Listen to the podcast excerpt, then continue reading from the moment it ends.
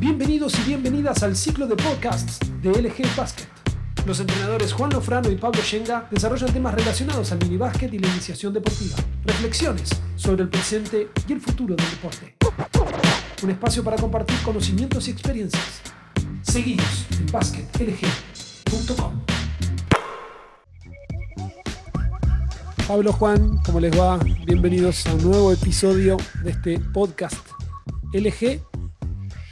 Hoy vamos a intentar responder una pregunta, que no digo que sea la pregunta del millón, pero es una pregunta muy atractiva, que probablemente nos obligue a transitar algunos terrenos en busca de secretos, en busca de tips, en busca de respuestas, para una pregunta muy simple de formular y muy compleja de responder. ¿Cómo se forma un jugador o una jugadora inteligente en minibásquet? Hola Us, hola Juan. Bueno, eh, me parece que es una gran pregunta y me parece que la respuesta es muy compleja, tal cual lo dijiste vos en la introducción. Lo que creo que primero tenemos que entender que los jugadores inteligentes se forman. Es, una aclaración que bien vale la pena eh, poner antecediendo al, desarrollo de cómo se forma un jugador inteligente.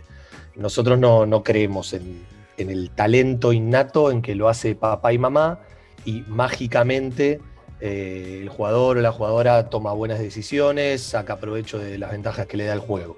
Me parece que tenemos que tener en claro que nuestra intervención como profesores, como profesoras, es determinante. Y sobre todo los modos de enseñanza, los modos en los cuales nosotros diseñemos nuestras clases. Creo que para formar un jugador inteligente tenemos que despojarnos del monopolio que históricamente tuvo la enseñanza de la técnica en los deportes de conjunto, en este caso en el minibásquet. Solo eh, enseñando técnicas no, no, va a salir un jugador inteligente. Un jugador inteligente es aquel jugador que, que puede leer bien el juego, obviamente lo puede escribir bien, que ahí está relacionado la técnica, pero eh, que puede percibir dónde están las ventajas del juego, cuál es el momento adecuado para ejecutar determinada acción, qué compañero o qué compañera está mejor ubicado que yo para, para poder tomar un, tiro a, canasta. Entonces me parece que, respondiendo un poco a tu pregunta, los modos de enseñanza, los modos en los cuales yo voy a desarrollar mis clases, están íntimamente relacionados a poder formar un jugador inteligente. Y sobre todo aquellos modos que involucran la percepción y la toma de decisión del jugador. Es decir, que en las actividades que nosotros le propongamos dentro de las clases, los jugadores puedan tener alternativas de acción. No le digamos absolutamente todo lo que tiene que hacer y que el jugador ante 3, 4, 5 alternativas, él pueda decidir o ella pueda decidir cuál es la mejor opción y que le demos opción a equivocarse, que le demos alternativa a probar a través del cuerpo, no a través de, una respuesta oral o, eh, peor aún, anticipándonos nosotros a la respuesta. Me parece que es un camino muy largo y muy difícil, pero no por eso deja de ser eh, menos adecuado, sobre todo en etapas de iniciación, donde lo que, lo que menos queremos es estereotipar y especializar a los jugadores haciendo determinados gestos repetitivamente eh, y sin saberlo, sin saber por qué lo hace, ¿no?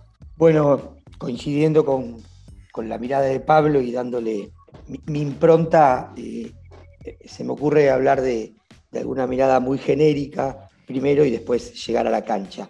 Me aparece la imagen de las inteligencias múltiples, ¿no? Tal vez nuestra sociedad valoriza por demás alguna de las, de, las facetas de la inteligencia muy relacionadas al rendimiento escolar y, deja escalones abajo lo que tiene que ver con, lo kinestésico o, lo que impacta, eh, en este caso, en, un deporte de conjunto. Así que me parece que lo primero que tenemos que, reafirmar a partir de, la mirada de Pablo es que yo debo planificar la posibilidad de que mi jugador sea más inteligente, que yo tengo que tener una intencionalidad de enseñanza concreta que impacte en, en el desarrollo de esa, de esa competencia. No es magia, no es suerte, no es papá y mamá. Si yo reviso una planificación y el 85-90% tiene que ver con los gestos técnicos, la verdad, la frustración a los 13, a los 14, a los 15 de ese entrenador que no logra tener un jugador inteligente tiene una explicación absolutamente paralela a la falta de, de oferta, a la falta de prever esa competencia, esa habilidad. Por lo tanto, me parece que lo que queremos dejar claro con Pablo es que hay una intencionalidad concreta de poder hacer algo para tener jugadores creativos, jugadores que se animen a innovar en el juego. La segunda reflexión que me surge es que palabras como exploración, descubrimiento, resolución de problemas, son demasiado importantes y son nuestros modos de enseñar.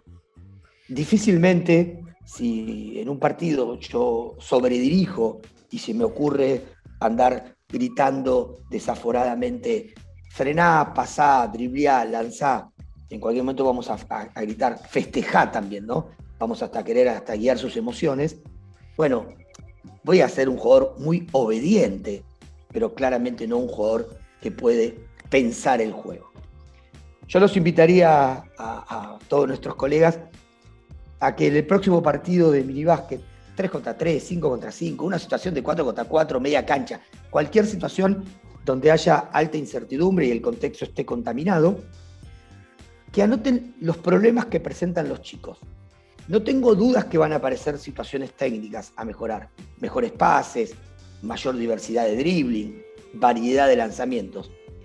Pero si esa lista es honesta y es profunda, y con un ojo que se entrena para ver más cosas, van a aparecer situaciones de tiempos, de espacios, de malas decisiones. Bueno, todo eso tiene que ver con un jugador inteligente. Entonces, si las problemáticas que surgen del juego son diversas, las estrategias de enseñanza también tienen que ser diversas.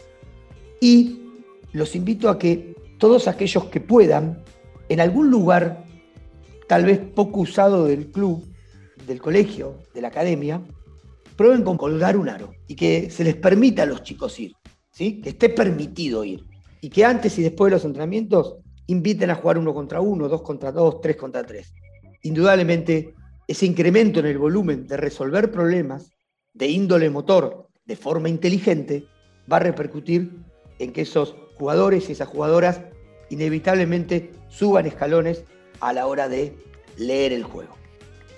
Agrego algo a lo que decía Juan, que me parece muy, muy interesante. Muchas veces estamos acostumbrados, sobre todo acá en Argentina, a aplicar el sistema de juego del pasar y cortar. Y, se instaló ya como algo dogmático, que, en minibásquet hay que jugar, pasar y cortar. Y tendríamos que pensar si el hecho de, de un pasar y cortar tan preestablecido, utilizando siempre las mismas cinco posiciones, utilizando siempre los mismos jugadores en las mismas posiciones, no deja de ser un juego libre por concepto. Habría que ver si un juego libre es por concepto, o habría que ver si un juego por concepto sigue siendo libre, ¿no? En este caso, me parece que bien vale la pena preguntarnos, ¿en todas las ofensivas vamos a jugar cinco abiertos, pasar y cortar? Un jugador que detecte que tiene una ventaja ofensiva, por ejemplo, eh, tiene prohibido postearse, tiene prohibido una situación de un corte desde el eje de campo detenerse en el poste bajo porque él consideró que tenía una ventaja sobre su defensor, entonces quiere sacar ventaja de ella. Me parece que es algo para, para pensar, porque tranquilamente jugar, por ejemplo, por comportamientos en función de dónde esté la pelota, jugar rompimientos y descarga, también pasan a ser conceptos en donde muchas veces no se llevan tan bien con el pasar y cortar, porque el pasar y cortar termina opacando al resto y resulta ser que el pasar y cortar cada vez se parece más a un partido de handball, en donde la pelota está dando vuelta alrededor del perímetro de la línea de tres puntos y nos olvidamos de pedirle a los chicos o a las chicas que enfrenten, que tomen lectura de lo que les da su defensor, de que tomen lectura de lo que le da el juego. No sé si siempre hay que cortar después de pasar, porque si mi compañero recibió y atacó el canasto, si yo corto, voy a obstaculizarle la penetración. Entonces, me parece que al menos nos lo tendríamos que replantear. Tan de acuerdo estoy con vos, Pablo, que me parece que, podemos cerrar este encuentro con un concepto interesante que es el, que el de la pelota manda. Y, me parece que, que, desde ahí podemos construir ofensivas con un, con un protagonismo muy interesante de los jugadores y las jugadoras. Lejos estamos de pensar en un minibásquet ¿sí? plagado de, táctica preestablecida, cerrada, y hablar de uno, tres, puño, cinco, pero sí me parece que en la evolución y en el proceso ¿sí? de enseñanza y de aprendizaje empiezan a aparecer índices perceptivos, índices, índices cognitivos que me llevan a determinadas reglas o comportamientos, ¿no? Como atacar un 2 contra 1 con ventaja, cómo defender un 2 contra 1 sin ventaja, cómo balancear la cancha, qué hacer del lado de, contrario a la pelota, qué hacer del lado del balón, la importancia de quedarme quieto. A veces la mejor decisión estratégica y táctica, si todavía las queremos poner en una misma línea, con las diferencias que tienen y con las confusiones que a veces lleva la conceptualización, pero vamos a ponerle una palabra más grande que las aborda, que es lo lógico motriz, el pensar en función de, la motricidad. Bueno, a veces quedarme quieto es una enorme decisión y esa me trae después un beneficio a mi juego y, al, de, mi equipo. Así que eh, es un tema que claramente no lo podemos agotar en este ida y vuelta, pero sí que lo tenemos que plantear como un contenido muy importante a enseñar. Por lo tanto, debe estar en el antes, en mi planificación, en el deseo que tengo de que suceda algo y no dejarlo librado a una situación tal vez de azar o de golpe de suerte o de magia que eh, me apareció. Yo cuando hablan de, que ese jugador inteligente, nadie sabe por qué se formó, habría que revisar su camino. Seguramente en ese camino está plagado de resolución de problemas, no tengo ninguna duda.